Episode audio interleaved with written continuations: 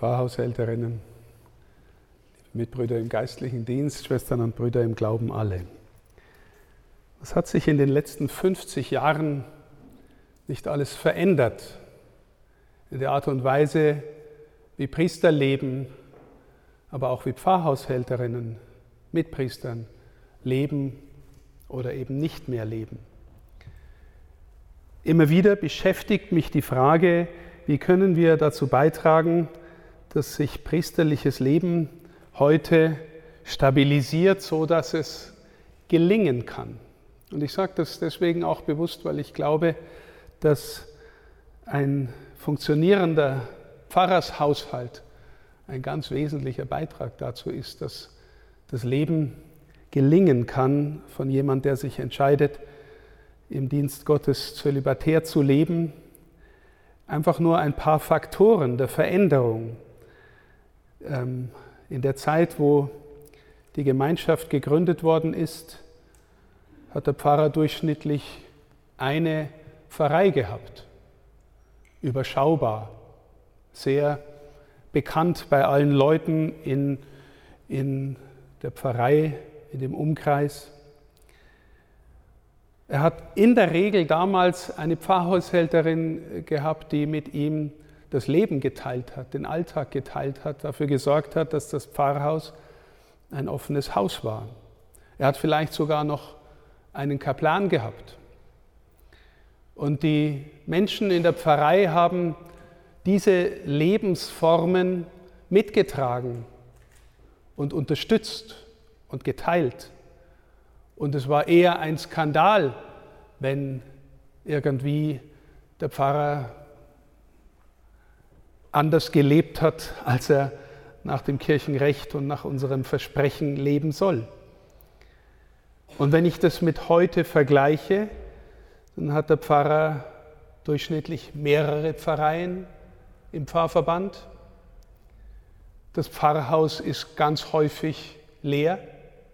Er lebt ganz häufig alleine, hat, wenn, er, wenn es ihm gelingt, jemanden, der als Zugehfrau ihn unterstützt, hat in der Regel keinen Kaplan mehr. Die Einbindungen in das gemeinschaftliche Leben in der Pfarrei ist sehr zurückgegangen durch die Unübersichtlichkeit in den Pfarrverbänden. Und dann kommt sicherlich noch die gesellschaftlichen Veränderungen dazu, wie sie über Lebensformen denkt. Heute denkt die Gesellschaft über Lebensformen, dass alle Lebensformen irgendwie normal sind, alle möglichen, nur die des allein lebenden Priesters ist irgendwie komisch oder verdächtig. Und dazu kommt die technologische Revolution, von der wir, glaube ich, noch gar nicht ahnen, was sie alles mit uns macht, mit dem Leben jedes Einzelnen und auch des gemeinschaftlichen Lebens. Also dramatisch veränderte Bedingungen und die Frage, die mich dabei immer wieder umtreibt, wie können wir helfen, dass Mitbrüder ähm, erfüllt leben, auch die Lebensform, die sie leben. Und dazu gehören eben Menschen, die sie begleiten, die sie mittragen, die sie unterstützen in ihrem ganz normalen Umfeld. Ich habe, Frau Stadler, in, dem schönen, äh, in der schönen Festschrift gelesen, die Sie organisiert haben, in der viele beigetragen haben und habe auch Ihr Vorwort gelesen. Und da steht ein Satz drin, der mich bewegt hat. Sie schreiben, dass der, der vielfältige Dienst in einem Pfarrhaus, die Begegnung mit vielen Menschen, die Aufgaben, die sie wahrnehmen, ihnen Spaß machen, das Erste. Und das Zweite, dass sie sie sehr, sehr froh machen. Beides hat mich gefreut, aber das Zweite noch mehr, weil es natürlich auch aus unserer Sicht einen Unterschied gibt zwischen Spaß und Freude. Spaß wollen wir alle haben, haben wir hoffentlich auch immer wieder, ist aber meistens vordergründig und äh, vergeht auch irgendwie schnell wieder. Freude ist etwas, was bleibt. Und wenn Sie die erste Lesung angehört haben, dann ist eine Aufforderung des Paulus an die äh, Thessalonicher, freut euch zu jeder Zeit. Im Philipperbrief sagt Paulus das noch deutlich stärker, freut euch im Herrn zu jeder Zeit. Noch einmal sage ich euch, freut euch. Eigentlich, liebe Schwestern und Brüder, ist die Freude das eines der Hauptkennzeichen von uns Christen, wenn wir sie denn hätten, wenn wir denn so in der Verbundenheit mit dem Herrn leben könnten, dass wir aus einer geheimnisvollen Erfahrung spüren können, das, was uns trägt durch dieses Leben, macht uns froh, was auch kommen mag. Ich bin immer wieder fast zu Tränen gerührt, wenn ich davon höre, was die letzten Worte von Johannes Paul II. waren, wie sie uns überliefert sind. Sie erinnern sich wahrscheinlich alle, wie die letzten Tage seines Lebens davon gekennzeichnet waren, dass er gewissermaßen immer starrer geworden ist durch seine starke Parkinson-Krankheit, wie seine Ausdrucksfähigkeit nach außen immer stärker zurückgegangen ist, wie am Ende seines Lebens, wie wir das gelesen und gehört haben, immer mehr der ganze Organismus gewissermaßen kollabiert ist, wie er dann das Leben gelassen hat.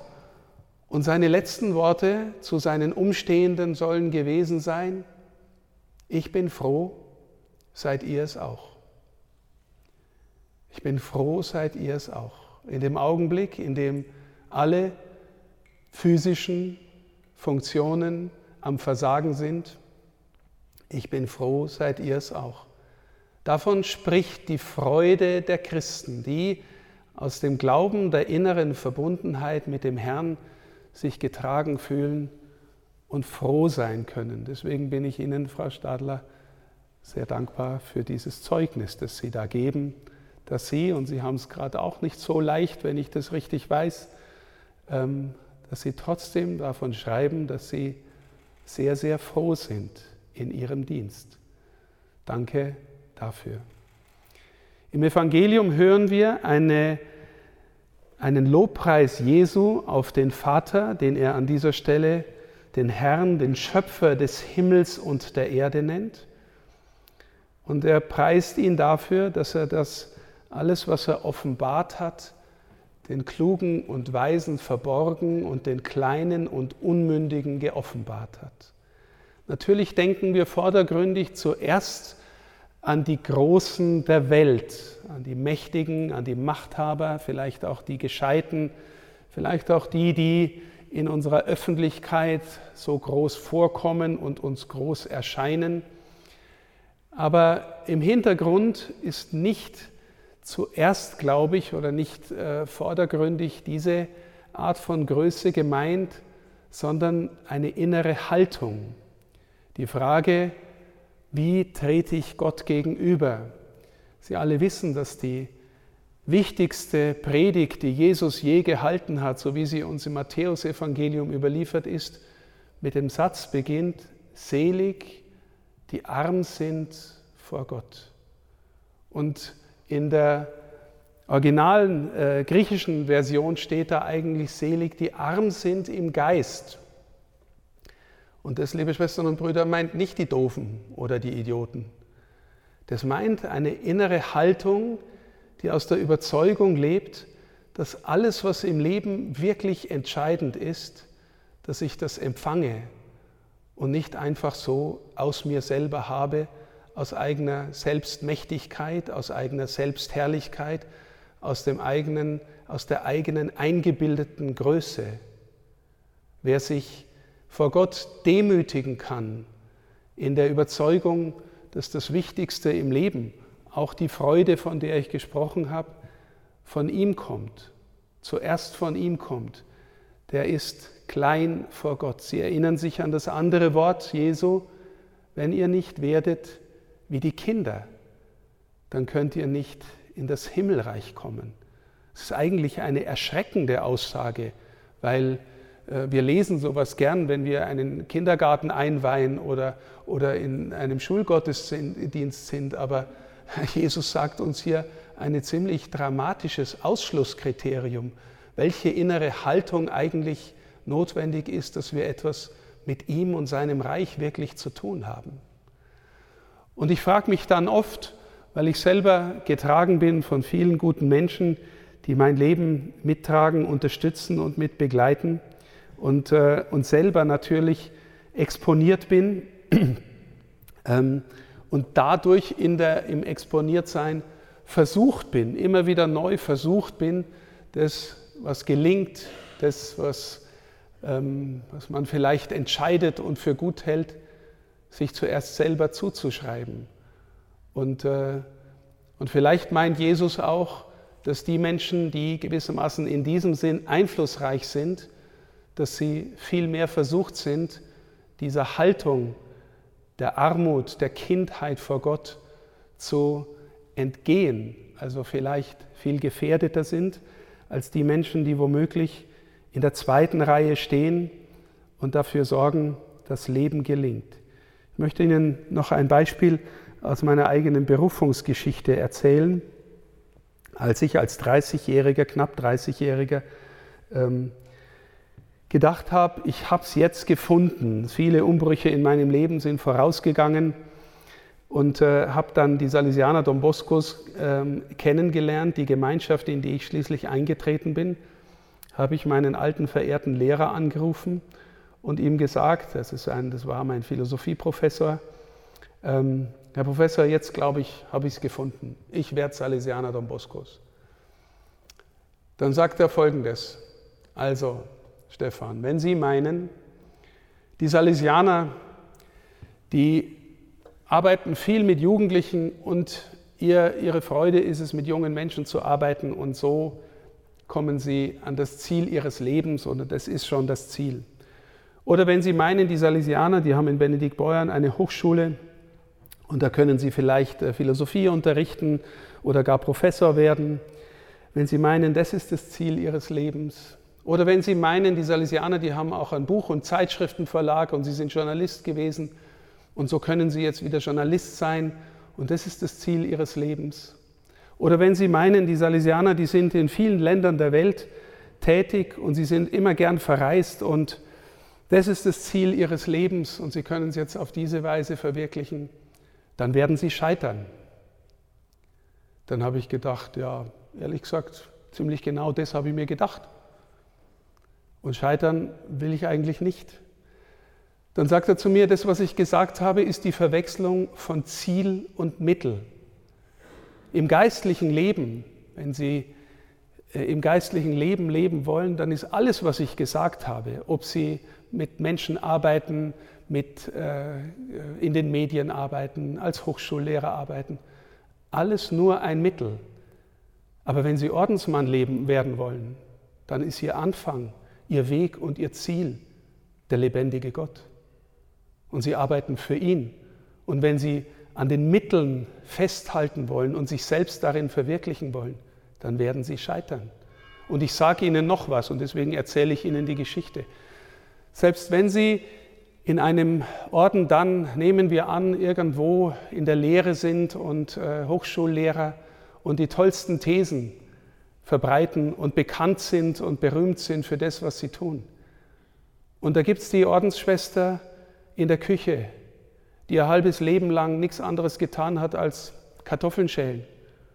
Und sie hat es aus Liebe zu Gott und den Menschen gemacht. Dann wissen sie, wer nachher vor Gott so dasteht, dass er von Gott geehrt und gefeiert wird und wer nicht. Wir sind nicht dafür da, uns selber zu suchen.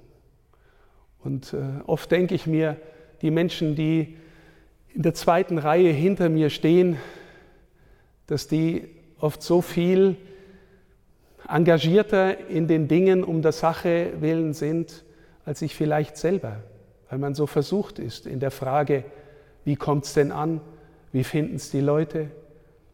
Aber wenn jemand einfach nur um Gottes Willen, um der Sache willen, um der Menschen willen seinen Dienst tut, dann bin ich sicher, dass Gott den vielleicht mehr sieht als den anderen, der immer nur im Vordergrund steht.